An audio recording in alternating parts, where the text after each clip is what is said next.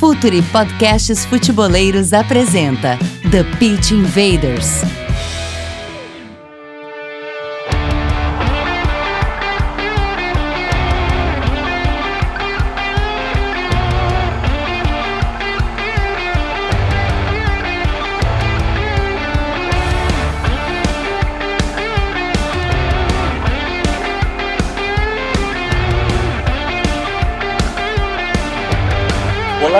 Futeboleiros! Olá, futeboleiras! Esse é o Projeto Future e apresentamos para você mais um episódio do podcast The Pitch Invaders, episódio de número 78. Já agradecer muito pelas participações do episódio 77 e você participando com a gente, porque os episódios agora saem no YouTube, no Future FC, também pelo nosso SoundCloud, como sempre, lá assinando o nosso feed, soundcloud.com/futurefc também no nosso iTunes, assine o nosso feed, dê a sua avaliação. E nessa terça-feira, na próxima agora, a gente lançando o podcast na sexta, na próxima terça-feira teremos mais um episódio do Entre Linhas, outro podcast aqui do podcast Futeboleiros do Future, além da nossa live de segunda-feira, onde a gente vai falar muito sobre o mercado de transferências. É, o Deadline Day aconteceu no dia que a gente está gravando, né, no dia 31 de janeiro, fechou a janela já no futebol europeu, algumas negociações, mas tudo isso a gente vai eh, ao ar no Facebook, lá o nosso Future FC, a live às nove e meia da noite sempre, para comentar sobre o mercado que fechou a janela na Europa. Mas hora da conexão com os nossos invaders, é, como vocês já perceberam, eu não sou o Eduardo Dias, sou o Gabriel Corrêa, a gente está fazendo essa conexão direto de Porto Alegre. Hora da conexão então com o Vinícius Fernandes. Dali Vini.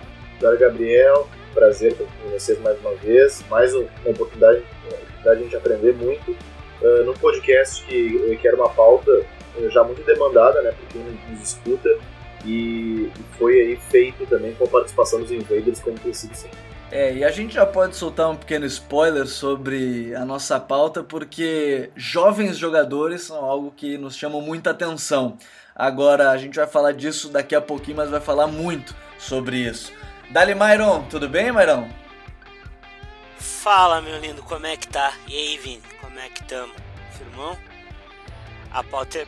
Aí, a pauta é boa, eu gosto muito. Falar de jogador jovem é massa, porque a gente antevê certas coisas, porque o talento tá cada vez mais precoce, cada vez tem mais jogador jovem sendo decisivo. Vasco, agora aqui tá, tá, a gente tá gravando mais cedo, o Vasco está deitando com dois gols de, de, um jovem do Evander e tem o Paulinho que já está sendo determinante desde o, o fim da temporada passada. Então é uma pauta que ela não é datada, ela, ela vai se estender por mais um grande tempo aí porque esse cara tem muito para dar ainda. É, e a gente vai ver muitos jogadores aí que a gente vai falar um pouquinho sobre esses jovens aí abaixo de 21 anos, mas hora da conexão com o Invader que a gente estava sentindo falta já aqui no, no The Pitch Invaders, nosso parceiro lá do UOL, ele é repórter, nosso colega, Dasler Marques. Tudo bem, Dasler? É muito bom te ter mais uma vez aqui no The Pitch Invaders. Tudo bem, Gabriel, Myron, é, Vini. É um prazer estar com vocês novamente. Sempre ouvindo, né? Senti falta aí no, no fim do ano. Vocês tiraram umas férias aí, briguei um pouco pela, pelo tamanho das férias, mas feliz que vocês voltaram e, e mais feliz ainda de, de ter a honra de, de participar pela terceira vez e ainda mais com uma pauta tão interessante quanto essa.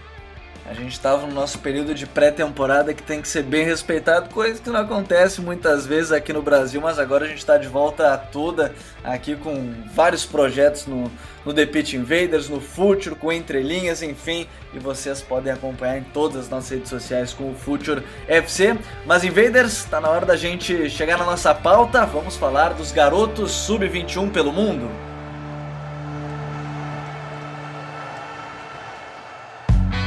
Está no ar o The Pitch Invaders, podcast semanal do projeto Futuri. Cultura, análise e informação, com a profundidade que o futeboleiro merece.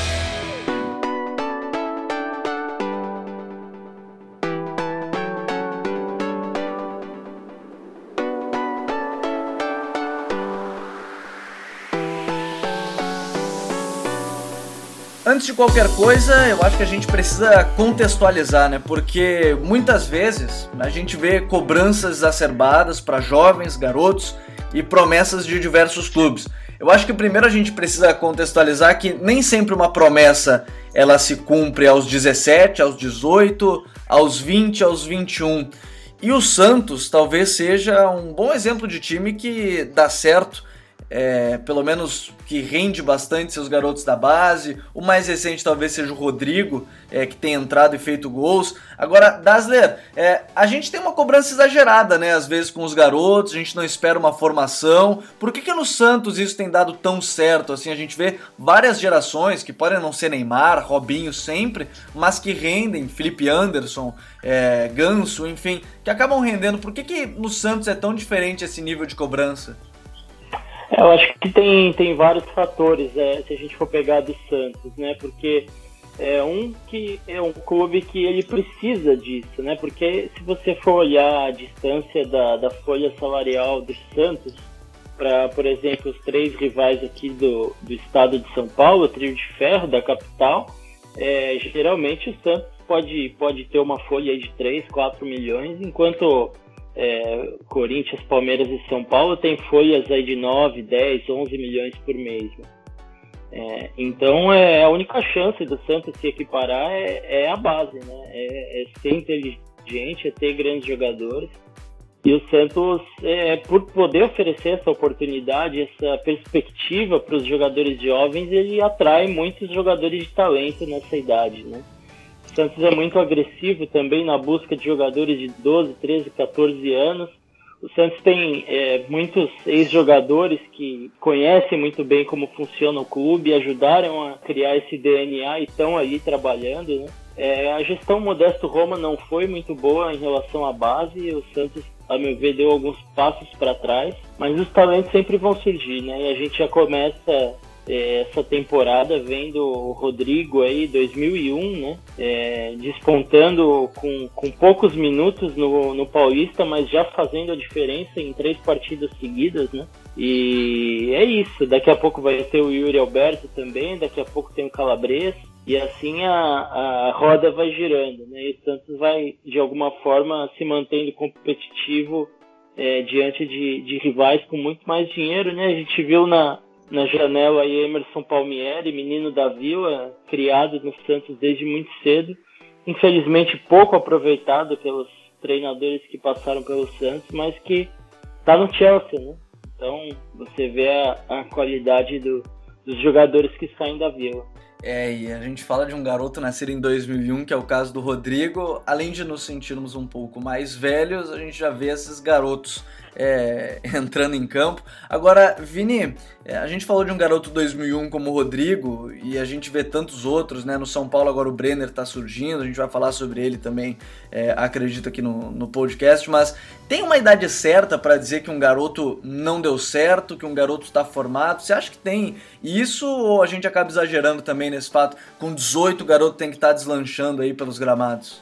Eu, acho, eu não só acho que não tem idade certa, como eu acho que esse inclusive acreditar que existe uma idade certa, um parâmetro de idade para o jogador estourar, seja um dos grandes erros de avaliação é, de quem é, trabalha em clubes, da imprensa, de modo geral, a gente faz uma minha culpa de trabalho na comunicação, de torcedores também, enfim, de todo mundo, de tudo que envolve, sobretudo o futebol brasileiro. Porque é, cada pessoa, né, um é uma pessoa, uh, ele tem o seu processo de maturação, e maturação física, maturação psicológica, que isso não é respeitado. Né? E, tem muita relação, ele estourar ou não, tem relação com o ambiente em que ele está vivendo, uh, com como é o modelo de jogo, se se adequa às características dele, qual foi o histórico de base desse atleta, qual, uh, qual o histórico cultural e, e a bagagem, uma questão, a questão familiar também é muito importante, enfim, são uma série de fatores que uh, tornam que um jogador seja complexo, é, é, complexo demais falar disso, porque falar de pessoas é complexo. Eu toquei nesse, nesse ponto em outros momentos no podcast. Uh, o, futebol, um dos maiores erros é, é ser reducionista com um esporte tão humano como o futebol, de 11 pessoas diferentes, com histórias diferentes jogando, fazer essas parametrizações, como se o cara tivesse que estourar uh, até os 20 anos. Mas a idade de maturação uh, de um jogador é diferente de outra claro que se o futebol, o bom futebol do cara não desabrochou até, sei lá, 25, 26 anos, algum problema talvez esse cara tenha. Agora, o problema é que a gente faz sentenciamento com atletas que, por vezes, aí os caras são só adolescentes e tem conflitos internos como quaisquer adolescentes. E são adolescentes que, de uma hora para outra, passaram a assinar um contrato milionário e de nada passaram a ter tudo. Isso na vida de um jogador ou de qualquer pessoa, em qualquer âmbito, é muito difícil. Por isso eu acho muito reducionista a gente estipular uma idade para alguém estourar um. Posso dar um pitaco? Não, só para complementar o que o Vini disse, né? A Iniesta virou titular do Barcelona aos 24 anos, né? Estamos falando aí de um dos maiores meio-campistas da história, né? É, a gente vê esses jogadores desse estilo surgindo um pouco depois mesmo, com, com idade e, e, tudo mais. O próprio Aubameyang agora, que fechou com o Arsenal, demorou, rodou pela, pela, pela França até se, se fixar no, no San Etienne, chegar no, no Borussia, enfim. Agora, Myron, é, no Brasil, a gente já falou do Santos com o Dazzler, mas tem algum outro clube que está fazendo essa transição é, tranquila, é, com, com seriedade nas categorias de base? Quem mais a gente pode destacar está fazendo um trabalho assim para os garotos não sentirem essa pressão logo que sobem profissional e possam trabalhar o seu futebol com tranquilidade, sem essa pressão exagerada? Vascão, cara, o Vascão tá bem nesse sentido. Jogou hoje com o Evander, dois gols, jogou com o Paulinho com uma personalidade impressionante, Ricardo Graça na zaga que fez bom jogo e jogou bem no clássico do final de semana também.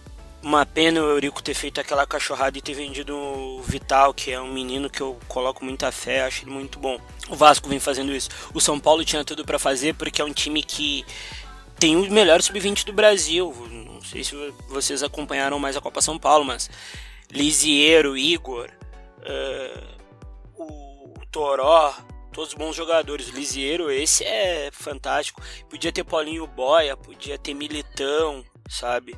Esse, são esses times que poderiam fazer. O São Paulo é mais complicado, porque os meninos não jogam, ou quando jogam são vendidos muito rápido, daí eles investem em Michael Suez, em Jonathan Gomes, em jogadores que a gente não. que a gente sabe que não tem o talento necessário, é cara, é rodado e no fim o time não eles não rendem o que o guri da base poderia ter com uma certa paciência, né? No Brasil a gente quer só Neymar, a gente quer só uh, só Coutinho, mas a gente esquece que a base é para revelar o comum e para não trazer esse meia boca caro. É isso que é complicado. A gente precisa saber, a gente precisa ver que a gente tem que revelar o comum. Se pintar um Neymar a cada 10 anos tá ótimo pra gente. Só para só pra concluir é, essa explanação inicial, a gente entrar na, na nossa relação de jogadores por ligas, Uh, isso que o Mara falou, é, para mim, é, é, um ponto nevrálgico na questão. Enquanto os clubes investem em jogadores medianos, jogadores para elenco, tem que se investir, o elenco também é composto por jogadores medianos, e esses caras medianos quase nunca são da base. Esses caras medianos são, são caras rodados que uh, se gasta para ter eles, normalmente um salário mais alto, e não se recorre à base para montar elenco. Isso, isso é um troço que é, é realmente impressionante. Assim.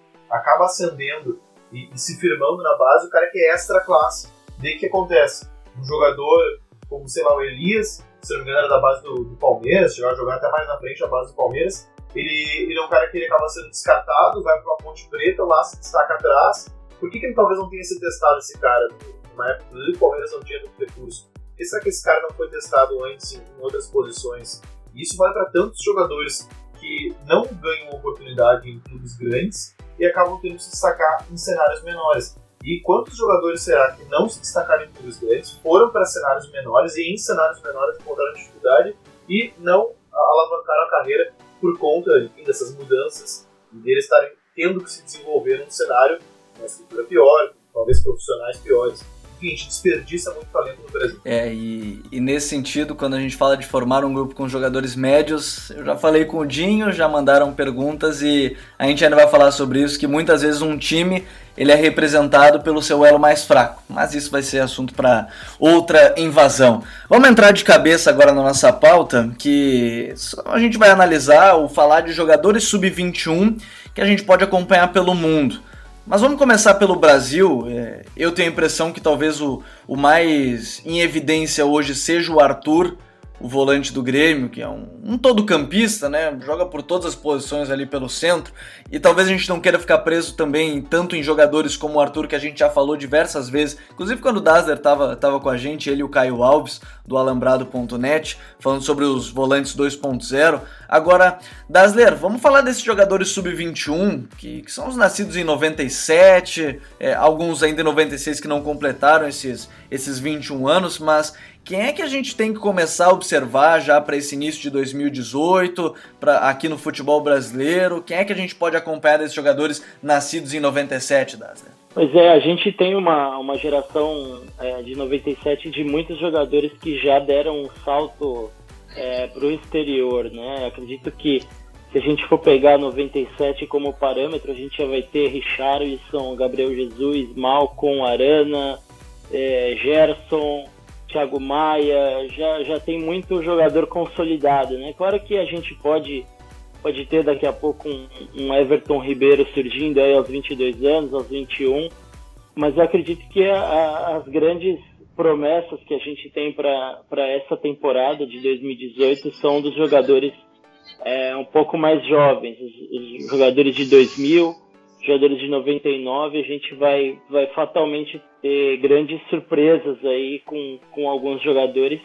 E, e muito pela situação financeira dos clubes também, né, Gabriel? Porque é, a gente vê o quanto o mercado interno está tá difícil, os clubes realmente é, com pouquíssimo poder de investimento e, e aí tendo jogadores de qualidade na base não tem como não aproveitar, como é o caso do Vasco que o Myron citou, a situação financeira é dramática e não apenas é a solução, como é a oportunidade também de, de ter um negócio lá na frente. Né? É, e, e, a gente sabe que os clubes têm, têm tentado se aproveitar nesse sentido. Agora, quem é o, o jogador, assim? Brenner, do São Paulo, ele, acho que ele é um jovem de, de potencial. É, quem você acha que vai ganhar mais minutos, assim, além do Vasco que a gente falou, de ver o Paulinho, o volante, né, o Evander. Quem é que pode ganhar mais minutos nessa temporada? Pois é, a gente vai, a gente vai tratar o Vinícius Júnior como promessa ainda, só para ter em mente. Eu acho que é, né? Eu considero uma promessa ainda. Sim, Paquetá também. É, o, o Vinícius ainda é para mim a, a, grande, a grande expectativa da temporada. É, não sei se o Flamengo vai ser o ambiente mais propício para ele, ele crescer e, e colocar todo o seu potencial para fora, mas eu vejo como é o jogador mais interessante que a gente tem em termos de, de promessa de base desde o Neymar. É, e acho que tanto ele quanto o Lincoln eu coloco como, como as duas é, grandes expectativas que eu tenho para 2018. Acho que Paulinho do Vasco também, Brenner do São Paulo também. É uma pena que ainda não vai chegar a hora do, do Bob Sim no Grêmio, mas acho que não vai demorar tanto assim. É, mas esses, esses jogadores que a gente falou são, sem dúvida, muito interessantes em termos de potencial, porque é o que a gente conversava, né? Tem um jogador que vai explodir aos 21, aos 22, mas geralmente os grandes jogadores aos 17, aos 18, eles já estão botando a, as asas de fora e, e eu acho que é o caso desses que a gente falou agora. É, o Bob sim, eu já, já tive a oportunidade de conversar com ele também, é um garoto muito centrado, tem 17 anos e, e não à toa. É, muita gente na Espanha já fala dele, é um volante que muitas vezes joga sozinho na posição, um volante que, que tem muita qualidade, acho que é um cara que eu concordo que dos que o Dazzler citou é o que eu mais acompanhei também até o momento. Agora, Myron, quem é que tá na tua listinha aí de jogadores que temos que acompanhar, os ones to watch aí que são sub-21? Dos brazucos dos de fora, vem a questão. Vamos começar pelos brasileiros. Mano, tem um menino do São Paulo, Lisieiro, que jogou a Copa São Paulo, que ele é ele é um guri muito diferente, assim, o Lisieiro, ele joga em várias posições, eu, eu vi ele jogar na Copa São Paulo como lateral, eu vi jogar como volante, eu vi jogar como meia, um pouco aberto pela esquerda, ele é um menino de pé esquerdo com muita leitura de jogo. Ele, ele lê muito o jogo. Ele tem uh, essa questão da versatilidade dele. A versatilidade dele é um negócio que ajuda muito. E o passe dele é impressionante, porque ele nunca é. E não é passe lateral, é passe que elimina o jogador. É aquele passe na ruptura, na vertical, que a gente costuma dizer. Ele usa muito isso. E tem aqui no Inter um menino Richard, que o Pedro Venâncio falava muito que ele sofria de acordo com a maturação física dele. E agora ele tá um pouco mais forte, ele é o camisa 10 do Inter, é um meio aberto pela esquerda, de pé esquerdo, que ele é muito rápido, ele é muito driblador e ele tem uma pisada na área muito interessante, assim, uma coisa que o Inter não costuma ter. Tem o Viseu, Viseu ainda, Viseu ainda tem 20, cara. Viseu vai ser vendido para o Udinese. E se o Viseu maturar do jeito que precisa e ler o jogo do jeito que precisa, ele tem tudo para ser um dos noves da gente no, no futuro, assim, porque ele. Uh, ele. Re, eu, eu, o Dada vai concordar, acho, ele até falou, que ele retém muita bola e ele é muito forte fisicamente. E ele é muito inteligente na hora de, na hora de, de tabelar. Pode falar dele aí, Dada. Não, é, também acho, também acho ele, ele vai ficar no, no Brasil até o meio do ano, ao que parece, né, pelo que tem sido noticiado, é, e vai para um cenário muito interessante para o desenvolvimento de jogadores, né, que, que é o Dinese, é, que é o futebol italiano, e é esse jogador de, de muita força, de, de muita leitura, é, de muita potência, né? É um tipo de, de centroavante que costuma se dar bem na, na Itália. E, claro, tem o Lincoln também. Acredito que o Flamengo também vende o Viseu por, por notar que tem um outro jogador de muito potencial. Tem o Vitor Gabriel, que acabou de jogar a Copa São Paulo e é da posição também. Então acaba que tem muita opção, né? E o Viseu vai, vai ter a oportunidade dele. Acho que pode se desenvolver muito também. É, o, o Felipe Vizeu é um cara que, que me chama a atenção também. E, e desse, desses jovens, eu acho que. Eu não sei o que você pode falar sobre o Brenner, mas sempre que eu leio pessoal que acompanha muito assim categoria de base, o Gabriel Furlan, o, Caio Alves, o, o Jonathan Androwick, enfim, é, eu acho que o Brenner tem se tratado como um leão da, das categorias de base, né? Por ser um centroavante que fez muitos gols. O que, que dá para falar desse garoto também? Eu acho que é uma das grandes promessas, não? É, eu acho que sim. Ele é o jogador que mais fez gols na base do Brasil ano passado, né? É, às vezes centroavante, às vezes de ponta. Com o Dorival tem feito muitos jogos na ponta. A gente está gravando aqui, ele fez gol hoje no Madureira, já fez gol contra o Corinthians no, no fim de semana e, e é um pouco estilo Gabriel Jesus, assim, sabe? É, dedicado, é, sabe, sabe ler bem as jogadas, é, aparecer na, nas ocasiões certas, sabe fazer muito gol. E é o que vocês disseram, né? O problema é como o São Paulo tem tratado esse tipo de atleta. A gente ainda vai ouvir falar muito do David Neres, que eu esqueci de citar na turma ali dos, dos 97 do início do podcast. E tinha um diamante em mãos, fez uma boa venda, mas usou pouco, né? É, o David Neres é um cara que a gente vai falar também quando Garrincha de 21 da, da Europa também, né, ô Myron? Ah, sim, o Neres, a primeira vez que eu vi foi em jogo de São Paulo, um jogo que tava acompanhando meio desleixado, vi ele jogar, assim, e gostei no primeiro toque na bola. E ele tá muito bem na Europa, né, cara? como o Momitinho, o Mozart Maranho, falou uma vez que ele é o Garrincha de Cotia. O Sambaneres é palhaçada, cara. Eu até sou um dos, dos adeptos de que ele deveria estar na discussão pra Copa, pra próxima, né? Pra essa de 2018. Tá, tá muito bem o, o, David Neres lá na Holanda. Bom, do Brasil, eu acho que a gente pode chegar a um, a um consenso aí do Vinícius Júnior, do Lucas Paquetá, o Myron citou o Lisiero, é, a gente pode falar do Vitor Bob Sim, que ainda é muito garoto, talvez não ganhe minutos agora, o Brenner, o Paulinho e o Evander do Vasco. Eu acho que a gente tem bons nomes para se acompanhar. É, talvez um dos outros nomes, e não sei se vai. O Rodrigo dos Santos. O, o Arthur, talvez não sei quanto tempo vai ficar aqui no Brasil também, o volante do Grêmio que tem 20 anos.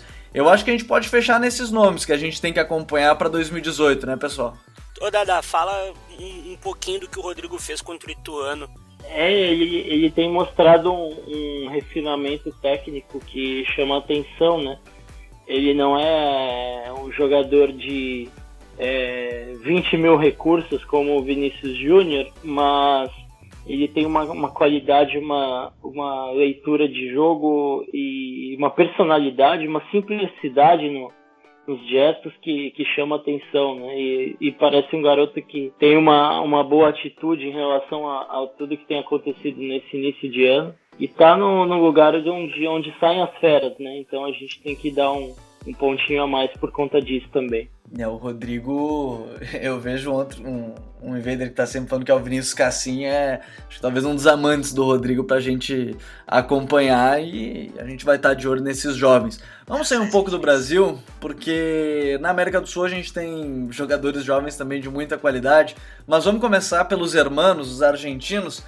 Vamos chamar um cara que é especialista no futebol sudaca, né? Bolívar Silveira, tudo bem, Boli? Fala um pouco mais sobre os argentinos pra gente, quem são as promessas que a gente deve acompanhar. Olá, entusiastas do futebol arte. Aqui quem fala é Bolívar Silveira e vim trazer para vocês alguns nomes sudacas. Eu vou dividir em futebol argentino três e outros três do, do continente em geral, menos o Brasil, claro. Aí deixo com os garotos. Uh, bom, vamos começar lá. Começar pela defesa. Uh, Fabrício Bustos, lateral direito do Independiente, é um cara que os flamenguistas tiveram maior contato pela, pela Sul-Americana. É um lateral muito bom, que o São Paulo já está de olho nele. É um cara que defende muito bem, que ataca muito bem, que consegue criar espaços no, no campo, entende muito bem os espaços do campo, sabe quando que tem que abrir o jogo, quando tem que fechar o jogo. Pode atuar naquelas duas funções, fazer um lateral por dentro, um lateral por fora que o Olan trabalha muito isso, né? O Olan trabalhou, trabalhou lateral dando apoio, por, dando suporte por dentro, como dando amplitude por fora, como um, como um ponta. Também já atuou também, até como um, como um terceiro zagueiro, que também pelo lado esquerdo atuava o Tagliafico. Aliás, que baita time era aquele do Independente, né? Tagliafico na esquerda e Bustos na direita. Bustos é um cara que quem buscar agora tem a certeza que vai vender por muito mais dinheiro. Porque é um, é um lateral brasileiro, como diz o, o chefia Eduardo Dias é aquele lateral que apoia muito bem, né? Os laterais brasileiros. Ele é muito bom, mas não, é argentino mesmo.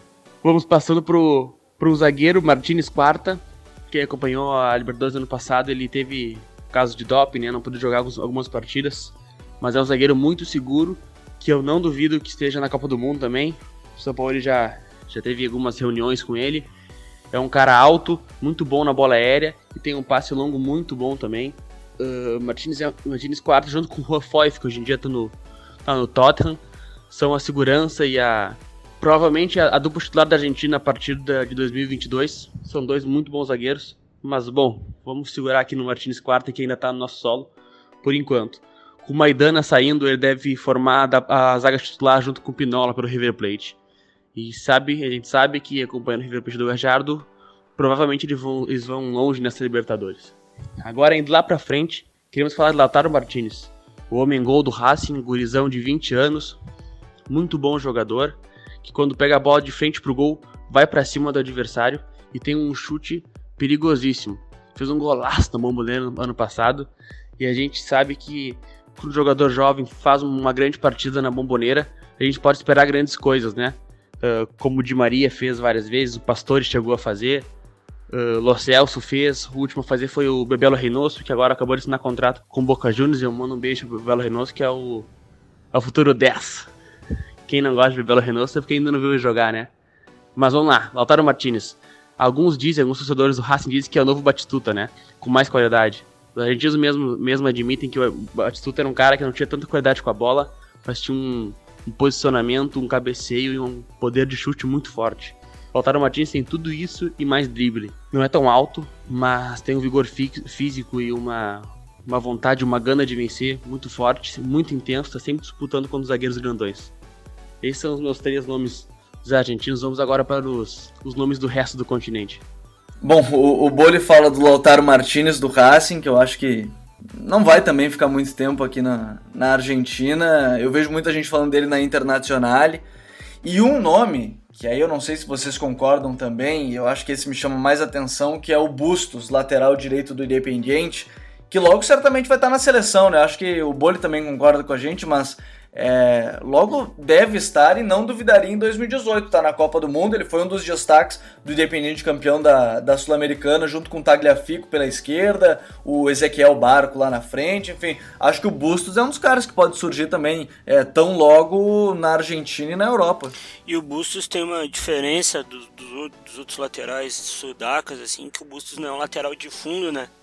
O Bustos é bem construtor, assim, é uma, uma característica que uh, faltava no jogo do, São Paulo ele sempre pedia, né? Eu, eu gosto muito dessa característica de lateral. E o nosso independente do, do Olan tinha muitos jovens bons, tinha o Ezequiel Barco, que é. Esse é diferente, tem tudo. Uma pena ele ter ido pro, pra MLS, porque ele é, é. Eu costumo dizer que ele vai ser melhor, maior que a liga lá. Ele é muito. Ele é muito fora do comum, eu gosto muito dele. É, acho que, que vão ser os caras pra gente acompanhar também, principalmente o Bustos.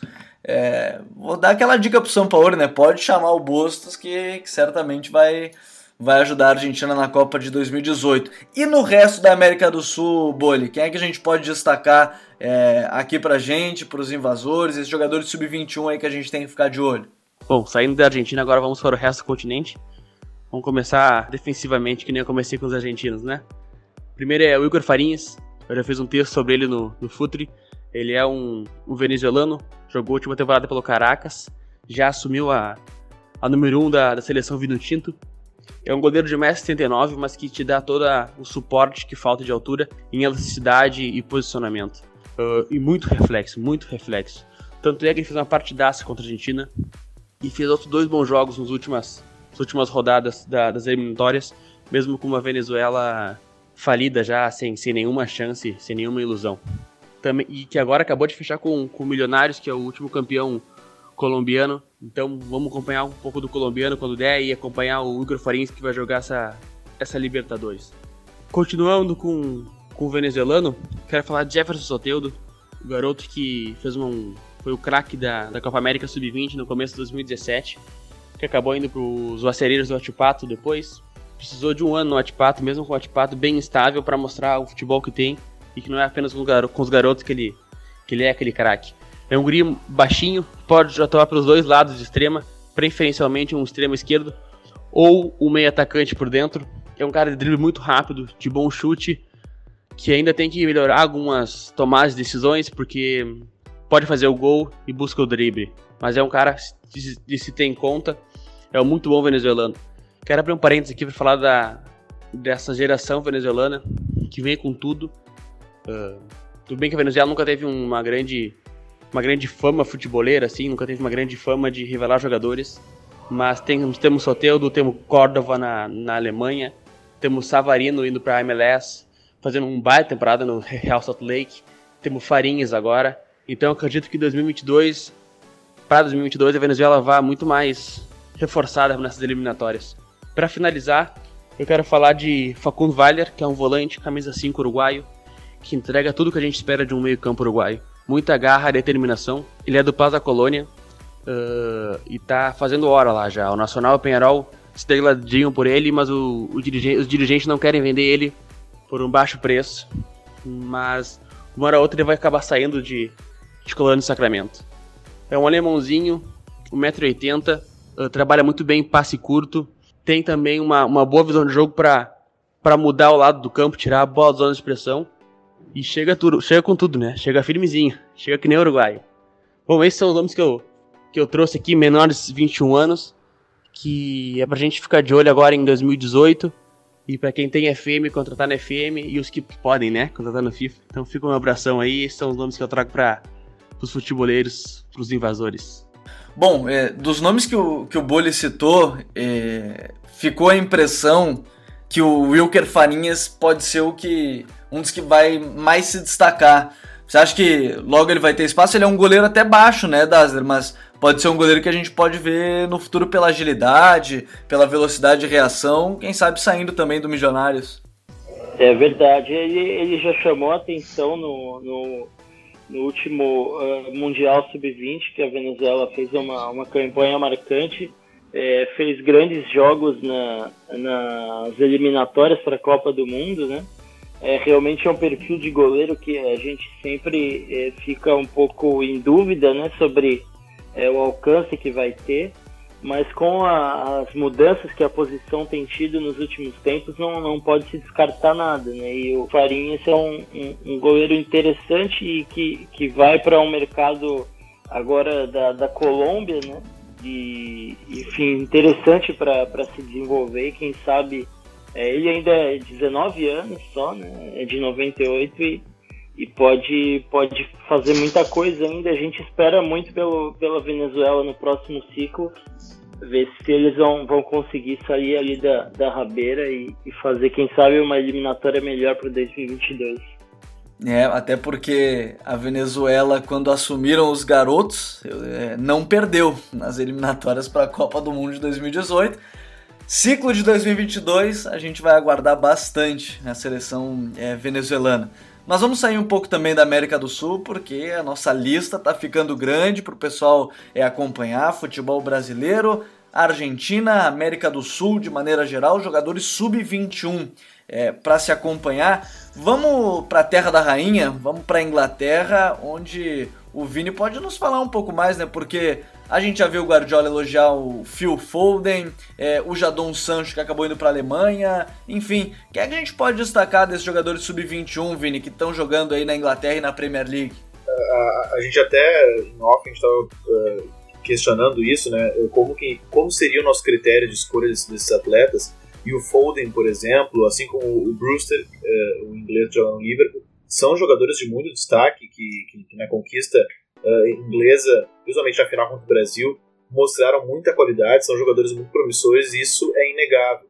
Mas assim, uh, fica difícil gente dizer para o Invader ficar de olho porque a gente sabe como é a Premier League, e eles são jovens ainda, eles provavelmente não vão ganhar oportunidades assim com frequência nessa temporada e talvez na próxima, talvez ainda não porque sobretudo na Inglaterra os jogadores eles costumam ganhar, eles demoram mais para ganhar chance e acabam ganhando chance mais tardiamente, eles ficam mais tempo maturando uh, ou nas ligas sub-20 ou na, uh, na, liga, na liga sub-20 ou na liga reserva, é muito comum. A Inglaterra tem uma, uma liga reserva muito forte uh, em que os, os, jogadores ganham muitos minutos, e que ele acaba sendo um time de transição e ali muitos jogadores ganham tempo para fazer essa maturação técnica. Mas eu separei três caras que estão ganhando minutos nessa temporada. São caras muito promissores, que têm histórico de convocação. E eu quis separar caras ingleses mesmo. Principalmente porque a Inglaterra vem num período de, de vitórias em, em camadas jovens. E isso tem muita relação com o trabalho de formação que está sendo feito lá. Uh, e a gente ainda não abordou isso no nosso podcast. Acho que a gente pode abordar ainda, uh, tanto no nosso blog quanto no nosso podcast. E eu separei três caras. O primeiro que eu separei, uh, separei é o Ruben uh, Loftus-Cheek. Quem acompanha o Chelsea uh, no ano passado viu ele entrando em alguns jogos. O Loftus-Cheek é um cara muito talentoso, é um cara uh, de muita imposição física. Ele tem 1,91m, ele joga, ele é um segundo volante, assim, ele é um box-to-box, é um cara que tem uma condução de bola muito forte e que começou jogando com o Frank De Boer no, no Crystal Palace, onde ele está emprestado, uh, como um meio ofensivo. O Chelsea prestou ele pro Crystal Palace para ele, ele, ganhar tempo e ele tem ganho muito tempo de jogo. Uh, ele começou jogando com um meio ofensivo com, com o Frank De Boer num 3-6-1. O Frank De Boer saiu depois do início desastroso. Veio o Roy Hodgson, que está tá usando ele como um extremo esquerdo. Ou seja, é uma posição nova para ele. Mas apesar de ser um cara muito alto, ele também é um jogador que tem vitória pessoal. Uh, ele não é exatamente um jogador pesado, apesar de ser um jogador forte. E ele tá jogando também muito bem pela extrema esquerda, ele se lesionou no final do ano, então o Invader que, que nos escutar e quiser acompanhar ele não vai poder acompanhar nas próximas semanas porque está se recuperando de uma lesão. Mas ele ainda deve jogar essa temporada. É um jogador muito interessante, é um cara que eu gosto demais e acredito muito nele. Tomara que o Chelsea use esse atleta, porque o Chelsea também é um, é um clube que não tem histórico de aproveitamento. Né? É, a gente viu o De Bruyne, Lukaku, tantos Salah, tantos caras que o Chelsea contrata muito jovens e acaba não uh, não dando a devida chance, eles vão se destacar em outros, outros clubes. Um outro cara que eu separei também é o Demar Gray. Demar Gray é um jogador do, do Leicester, ele foi o 12 jogador do Leicester na última temporada. Esse ano ele não se firmou como um titular absoluto, ele tem 21 anos, ele é um extremo esquerda destro, um cara que corta para dentro, tem muita vitória pessoal, um cara de velocidade e, e, tem ajudado muito nessa retomada do Leicester do Claude Puel.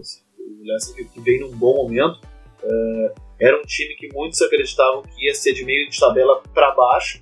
Uh, e o desde que o Claude Puel assumiu o Leicester, o Leicester vem fazendo uma, uma, uma, uma grande campanha. O Claude Puel assumiu o lugar do Craig Shakespeare, né, que recuperou o time no ano passado.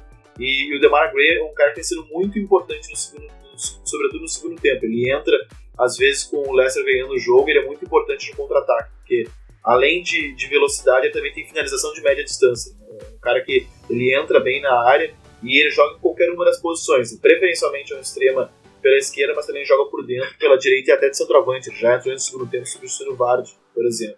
E o último cara que eu vou falar é um cara que também tem sido muito importante pro Leicester, ele também é, é, é jogador do Leicester, o Ben Chilwell.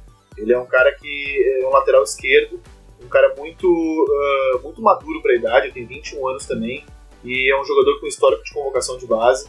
Uh, o Chilwell é um cara que marca bem, tem um apoio razoável, acho que ele tem muito a evoluir ainda, mas ele fecha muito bem a linha, a linha de quatro, sobretudo em duelos difíceis do Leicester contra equipes maiores, ele é um cara que ele não compromete, isso já é muito importante para um cara da idade dele, né? Isso é um grande problema com defensores jovens. Muitas vezes defensores jovens deixam a desejar, porque às vezes os movimentos defensivos não são tão fáceis assim, são exigentes para jovens jogadores. Mas esse atleta é um cara bem conscientizado, que eu acho que ele é um futuro da posição do Inglaterra. É, do Leicester eu ia adicionar mais um na lista do Vini, que é o Nidid, volante que acabou substituindo o Kanté. Me agradou bastante também, mas... É, o Ndidi eu só não, eu não incluí ele porque um dos meus critérios foi tentar utilizar jogadores ingleses, pelo menos na Inglaterra pensei nisso. Mas o Indeed, com certeza, o Indeed está sendo também outro cara que está sendo muito importante nesse processo de retomada. Foi uma contratação cirúrgica do, do, do Leicester ainda na, na temporada passada e, e ele está desabrochando nessa, né? Depois da temporada passada de Estudiante, ele está desabrochando nessa. É um cara muito talentoso. É. Dasler, tem alguém da, da Premier League que a gente tem acompanhado essa garotada, assim, que mais lhe chamou a atenção em algum mundial da categoria? É, algum jogador, assim, que, está jogando hoje na Inglaterra? É, o, o Vini fez uma, uma lista interessante e, e a gente nota que são, em geral, aí na lista, jogadores é, que estão mais perto aí dos 20, 21, né? Porque a Premier League, com, com tanto dinheiro ela não se torna o melhor ambiente assim para os jogadores jovens, né? E, e, você a partir disso tem que louvar ainda mais do que o Pochettino consegue no Tottenham, né?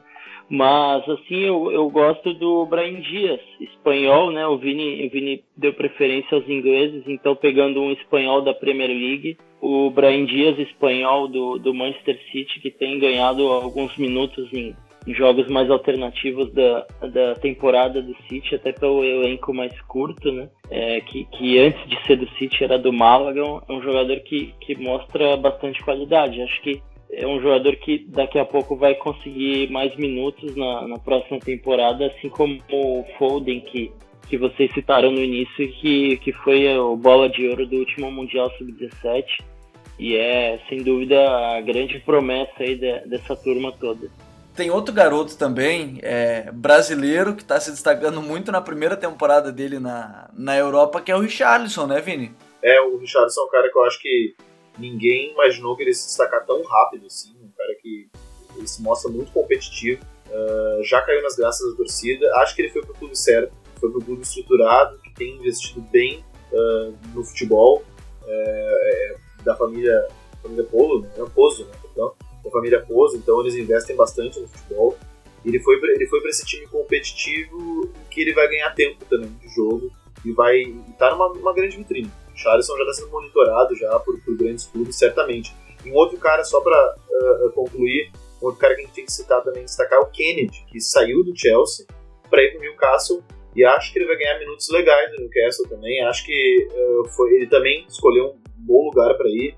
O Newcastle não está fazendo uma boa temporada, mas ele, ele tá indo para um clube de estrutura, clube de muita torcida, que, que é aí um time relativamente consolidado, tem mais ou menos o mesmo elenco que conquistou a Championship no ano passado, e ele vai ganhar tempo assim, para desenvolver o futebol dele, acho que ele é um jogador de talento. Sobre o Kennedy, acho que a história mais interessante que, que acabou pegando nas redes sociais foi, ele falou que começou a conhecer o Newcastle porque ele assistiu o filme Gol, graças a Santiago Munhos. Então agora ele conhece o, o, o Newcastle e vai jogar lá o, o, brasileiro Kennedy. Mas saindo da Inglaterra, vamos para a Itália. E o Myron estava nervoso, fazendo uma lista lá de vários jogadores, mandando em off. Eu mandei alguns, não acompanho tanto assim o, o campeonato italiano como gostaria, mas eu peguei alguns nomes, Myron, e, e, eu queria começar pelo menos por um deles e depois é, pode passar a tua lista. Só, só um deles que me chama bastante atenção, que é o Lucas Torreira da Sampdoria, que tem 21 anos.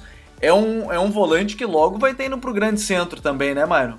Então, o Torreira, ele é um cara que, além dele jogar demais, ele é um ele é daqueles baixinhos que, como é que eu posso explicar? Ele alia a agilidade que tem para desarmar com uma força física. Ele é um cara, apesar de ter 1,63 de altura, ele não deixa a desejar nada para um cara de 2 metros, de 1,80. Porque ele é muito combatente, ele lê muito bem o jogo, ele geralmente não é rapaz e tem a bola, a bola parada muito boa. O Torreira, ele faz parte do, do grande projeto da Sampdoria, que é um... Ele pega nomes sem hype no mercado, desenvolve e vende. Isso aconteceu com o Patrick Schick, que acabou indo para Roma, que também tem 21 anos, e com o Skriniar, que tem 20, 21 também. E jogou, tá jogando demais na Inter de Milão, na minha opinião, é o melhor zagueiro do campeonato, junto com o Colibali do, do Napoli. Aí, aproveitar que tu falou do Crutone, é um negócio engraçado, né? O, o, o Milan gastou 100 milhões em, quase em atacantes e o Crutone não custou nada da base e tá, é o cara, é o artilheiro do time no ano, é o cara que faz os gols e faz as coisas acontecerem. É um jogador que eu fico muito muito, como é que eu posso explicar? Muito excitado com ele. Ele é um cara de muito talento, muito talento mesmo. Assim. Pellegrini é meia italiana, assim. Pellegrini é um cara que joga em todo lado do campo, ele mal é passe e ele ele nessa nova Roma que está engatinhando, com o Monte fazendo algumas contratações estranhas, ele é o cara que tá dando o tom do time, é o cara que tá fazendo o time andar junto com o Strutman e o Gerson brasileiro também. Aí a Itália tem bastante nome para citar, tem o Di Marco, um lateral esquerdo que tá na Suíça, mas ele vem jogando muito e provavelmente acabe voltando para Inter de Milão. Tem o Bom, Bastoni da Inter de Milão, zagueiro jovem, Bastoni 99. Tem no próprio Milan Locatelli, que tem 20 anos, tem Orsolini, que agora foi emprestado para o Bolonha. A Itália tem muito nome bom, muito nome bom mesmo assim, para desenvolver. Bom, a gente sabe que futebol italiano tem aí o Lucas Torreira, como a gente falou, o Cutrone, jogador do Milan, acho que é um para a gente ficar de olho, centroavante, já decidiu o clássico de Milão no final da partida, o Pellegrini da Roma, de 21 anos, acho que são alguns jogadores para a gente acompanhar lá na Itália também, porque o futebol da Itália tá, tá mudando bastante, bastante mesmo. Agora vamos para a Espanha. Eu separei quatro nomes e um de, o principal deles para mim é o Carlos Soler, que é um, é um meio-campista que com o Marcelino Toral ele virou um meio aberto pela direita mas que centralizava bastante. Muitas vezes o time virava um 4-3-3 porque ele é um jogador de toque, passe. É, ele, ele triangula muito bem, ele abre espaços, ele é um jogador muito inteligente. Eu acho que esse, para mim, da, da lista do futebol espanhol hoje, talvez seja o mais interessante para a gente acompanhar. Os outros nomes, eu acho que o principal, é, fora deles, o uruguaio Maxi Gomes, do Celta, de 21 anos, teve próximo de ir para o futebol chinês e ainda bem que não foi. É um centroavante de muita mobilidade, é, ele tem velocidade, finalização. Acho que é um centroavante que a gente tem que ficar de olho num Celta que, do, do, que, a gente, que a gente vê muita qualidade ofensiva com o Iago Aspas aberto pela direita, o Pione Sisto aberto pela esquerda, o Dani Was pelo meio de campo, enfim. É, o Maxi Gomes ele tem sido muito importante nesse time e, e tem brigado por muitos minutos, tem jogado bastante. E outro do Vila Real, que é o Rodri, o Rodrigo Hernandes, que é um volante de 1,90, posicionamento muito fixo. O time do Villarreal joga num losango, né? Então o, o, o Rodri ele acaba sendo um volante mais fixo e muitas vezes comparam ele ao, ao Sérgio Busquets nesse sentido. E eu acho que ele é um jogador desse, dessa qualidade. É, tem muita inteligência na saída de bola, sabe quando acelerar, sabe quando diminuir o ritmo. Eu acho que a gente vai ver logo ele na seleção da Espanha, ele já vai muito bem, é verdade, nas seleções de base. Eu acho que a gente tem que acompanhar de mais perto. E, e o Pablo Mafeu, o ala direito do Girona, que é do Manchester City, é, logo deve estar aí nas mãos do Guardiola. É um jogador de muita qualidade também. Girona e Barcelona ele teve a missão de marcar individualmente o Messi. Ele se saiu bem, querendo ou não, ele tirou o Messi do jogo, mas é, de maneira geral o Barcelona acabou vencendo. Mas ele é muito inteligente, joga como ala, é, tem muita velocidade. Eu acho que é um dos jogadores também que a gente pode acompanhar na Espanha e, e pode ficar de olho todos aí com 20, 21 anos. São jogadores jovens de qualidade que a gente pode acompanhar. É, Myron, tem algum da Espanha que tu queira indicar pra gente, além do Pablo Mafeu, do Maxi Gomes, do, do Rodrigo Hernandes, do, do Carlos Soler? Cara, eu indico o Pablo Fornaus, do, também do Vídeo Real, meia, que joga mais encostado no ataque, ele tem muita, muita mobilidade, assim, ele é bem meio espanhol. Ele lembra muito o Luiz Alberto, que tá voando na Lazio, assim. É um cara de muito passe, muita ruptura, assim, e ele é um cara que se diverte com a bola, assim. O Fornaus, ele, ele é daqueles meias que a gente não tá muito acostumado a ver. É um meia, é um meia bem 10 clássico mesmo. Eu posso só complementar do Valência aqui, um negocinho? Claro, vai, vai, pode, pode ir. Não, você falou do, do Soler do Valência e, e eu, eu só para complementar, né, Gabriel, o, o Valência que já, já é, teve o Bernardo do Bayern de Munique, né, e parece que tem uma vocação aí para lateral esquerdo, porque a gente tem o, o Gaiá, né, que já é um jogador é, de 22 anos bastante consolidado, é, joga na primeira e na segunda linha, lembra um pouco a época que o Valência tinha o Fábio Aurélio como lateral que, que fazia segunda linha também pelo lado esquerdo.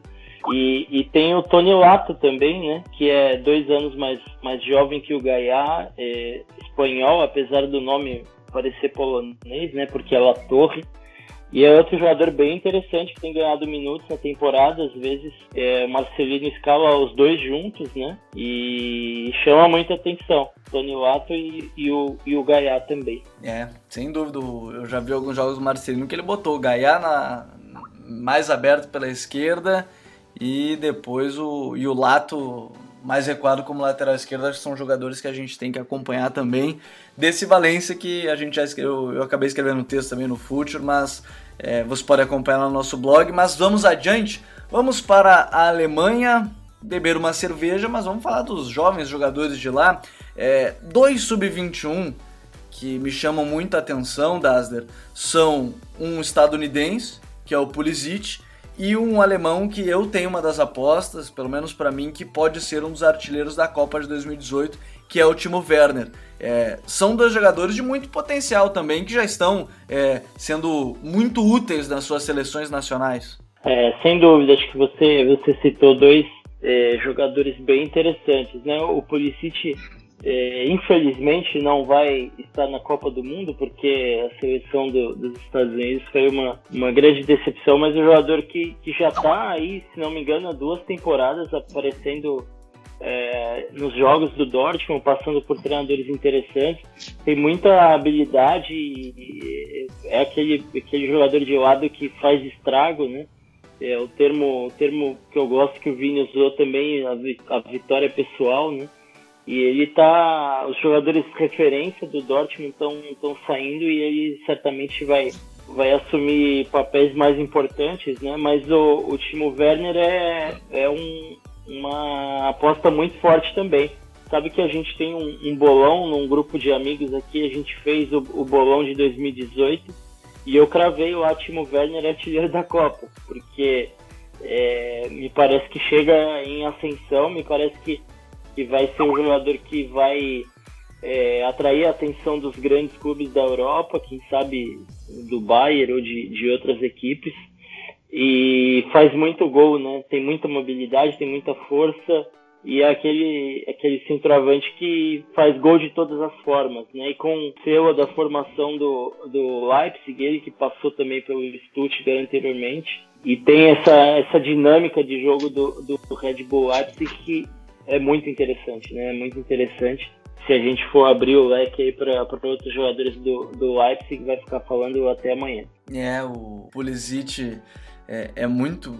É um jogador de muita qualidade. O Timo Werner, acho que a gente. Então achei que. Não, vi que não são um dos únicos. Tem o Vitor Canedo também, nosso, nosso amigo do, do Globo Esporte. É, ele fala bastante, ele botou no Twitter até que aposta como artilheiro da Copa de 2018. Vini, tu que acompanha bastante a, a Bundesliga, quem são os jogadores jovens aí que a gente tem acompanhado? Eu lembro do Myron ter citado o Pamecano, acho que é um dos jogadores que o Dazzler iria citar do, do Leipzig, mas quem é que a gente pode acompanhar aí desse, dessa garotada aí da, da Alemanha? Um cara que é, vocês podem acompanhar, vou citar dois caras do mesmo time, que fica mais fácil de acompanhar.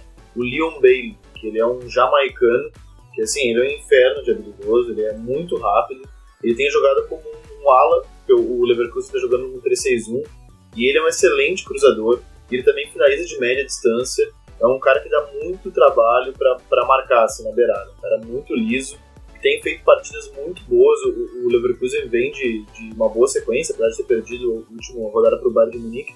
Ele, ele, vem de uma sequência de, de, de, bons resultados que o credenciaram a ser o vice-líder. Então o, o, o Leverkusen vem muito bem. Isso se deve muito ao Leon Bailey, e o outro cara que eu vou citar que é o Havertz. É, esse cara ele é um dos jogadores mais maduros para a idade.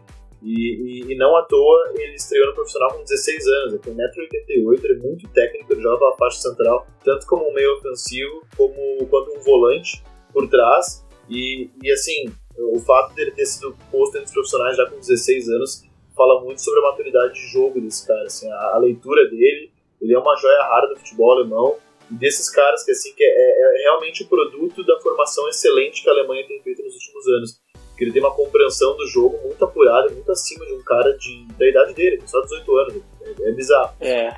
O, o Havertz eu vi ele jogando é, com, com 16 anos contra o Bayern de Munique. Acho que não lembro se foi o primeiro jogo, mas foi um dos primeiros. E me assustou assim, porque ele, além de tudo, ele tem um porte físico, é, jogador alto, forte. Né?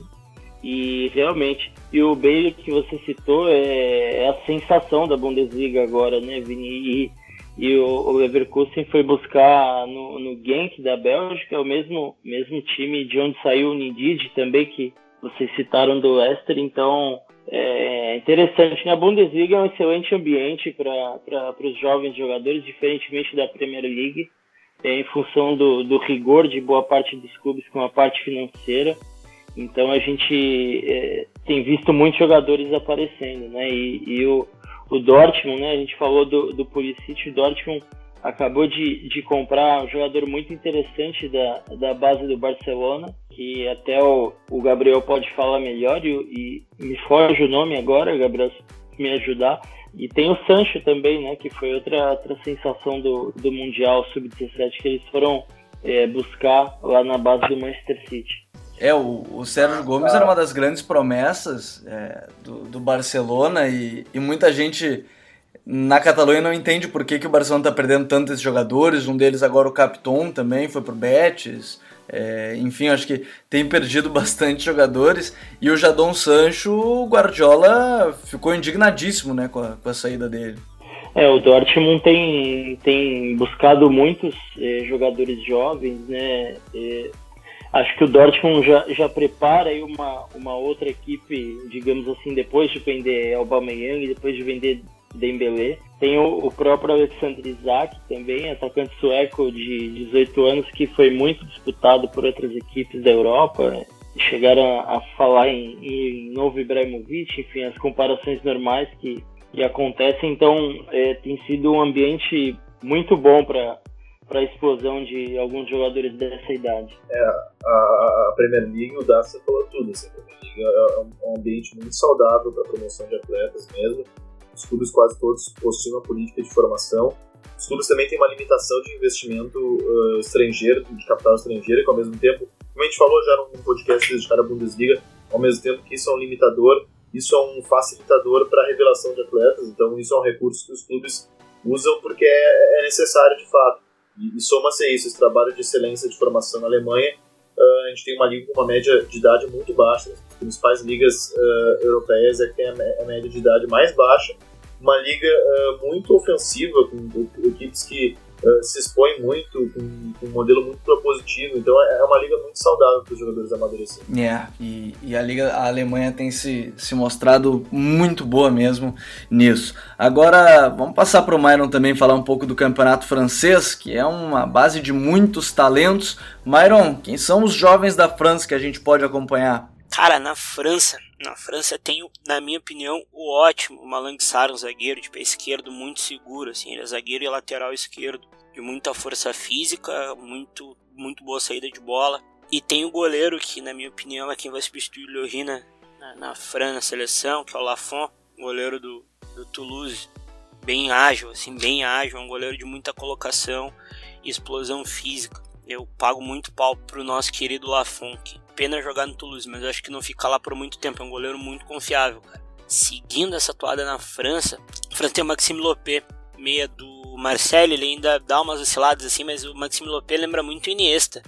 É um leitor de jogo, é um gerenciador de jogo e tem muito drible, tem muita técnica.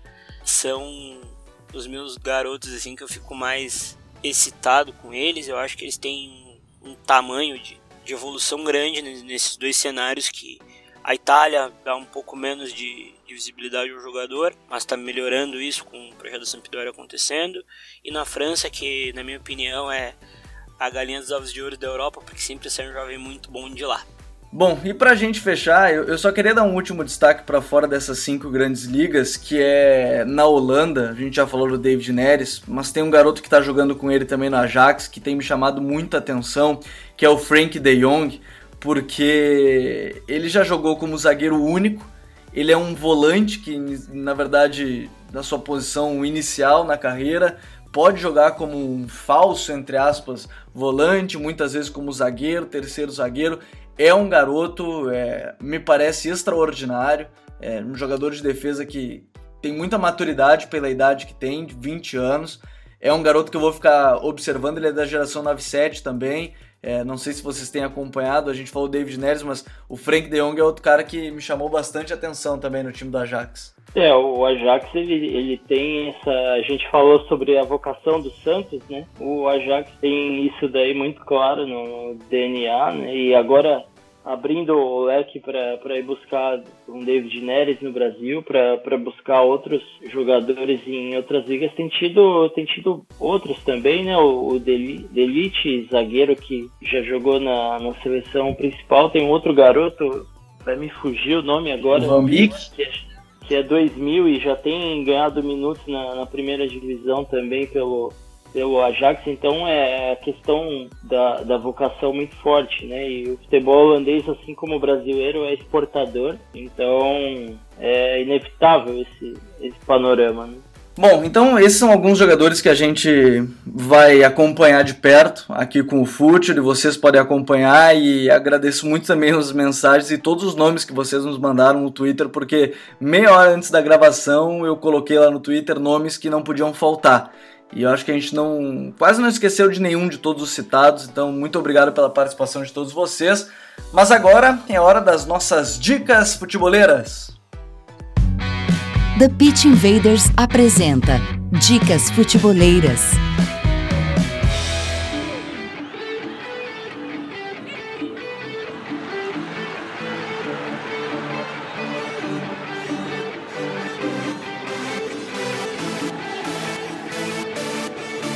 Bom, a minha dica futeboleira, ela é um texto de um cara que tem arroba Pepe Genius, é o André Andrade.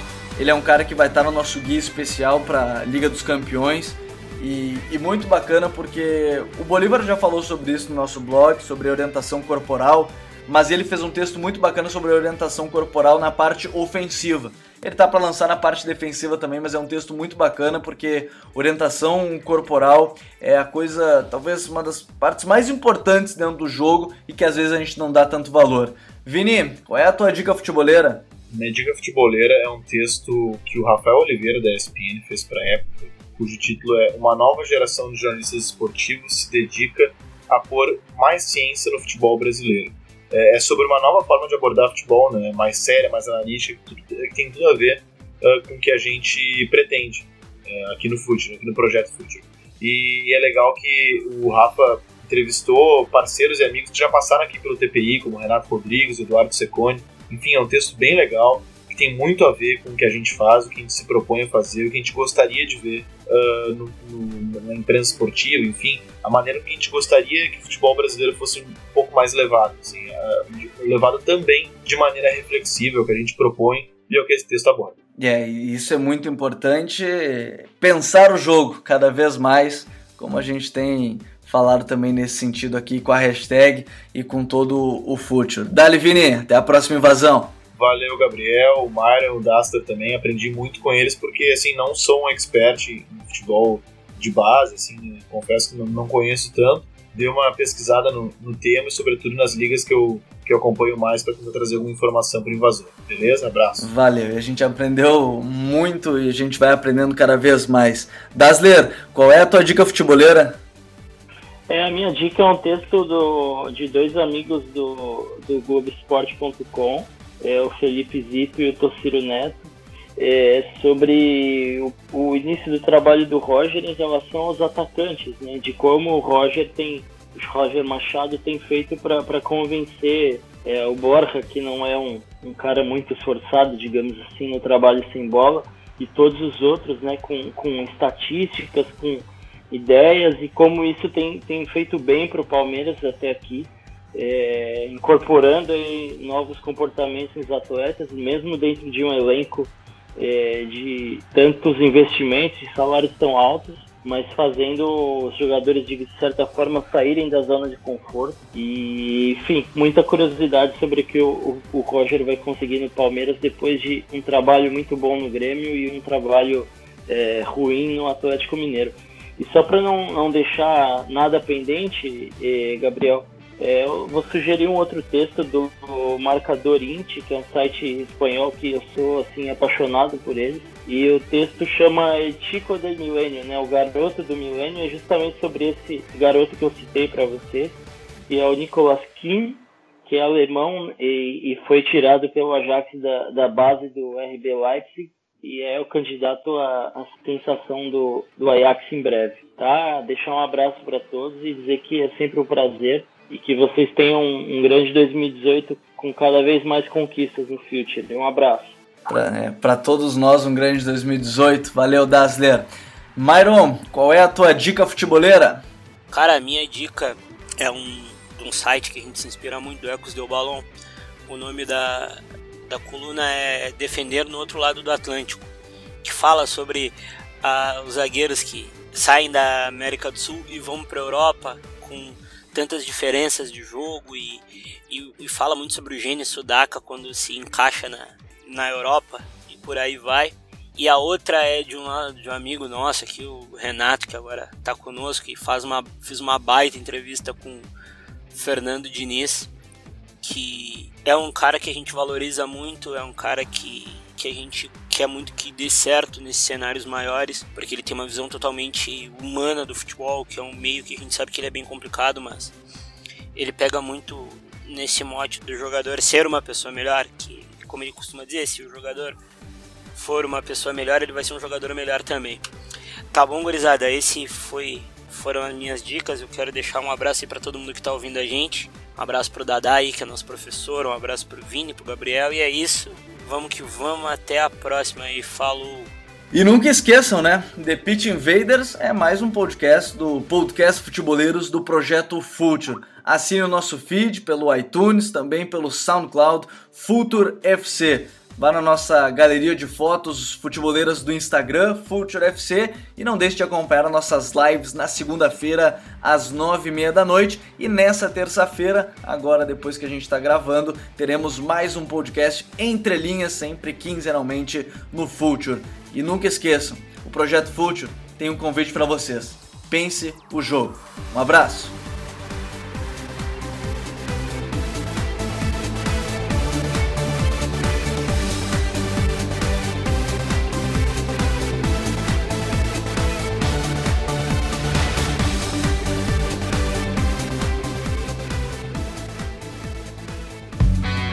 Projeto Futuri apresentou The Pitch Invaders. Acesse www.futuri.com.br. Pense o jogo.